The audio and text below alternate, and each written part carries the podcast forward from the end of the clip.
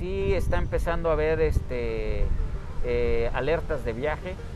Eh, el temor es que haya cancelaciones en un futuro inmediato. Entonces la afectación es muy severa porque a nosotros nos provoca reembolsos, nos provoca que los clientes pierdan sus vuelos y sobre todo se queden con un mal sabor de boca.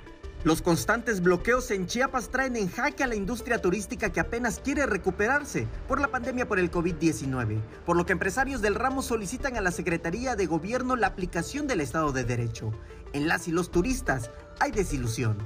El tema de los bloqueos genera una percepción de inseguridad, genera un tema de insatisfacción, porque la gente dice, oye, está muy bonito el cañón, está muy bonito Palenque, pero cuando le dices, oye, ¿regresarías a Chiapas? La respuesta rotunda es no. Entonces, aunque son problemas sociales, el sentir del turista es de que algo no está bien, ¿no? de que en algún momento el tema de, seguridad eh, no fue el adecuado y, y eso nos preocupa mucho. El empresario lamentó que las organizaciones se escuden en los usos y costumbres para realizar bloqueos y con ello resolver sus problemas. El principal problema es por el tema de bloqueos. El tema de que te pongan un mecate y alguien te pida 100, 200 pesos para pagar y si no lo pagues te agredan el, tema de que estas organizaciones sociales ya usaron de escudo el tema de los usos y costumbres para resolver cualquier problema, que en ocasiones ni siquiera tienen que ver este, con un reclamo legítimo. En ocasiones son líderes, en ocasiones son organizaciones que no tienen un fundamento.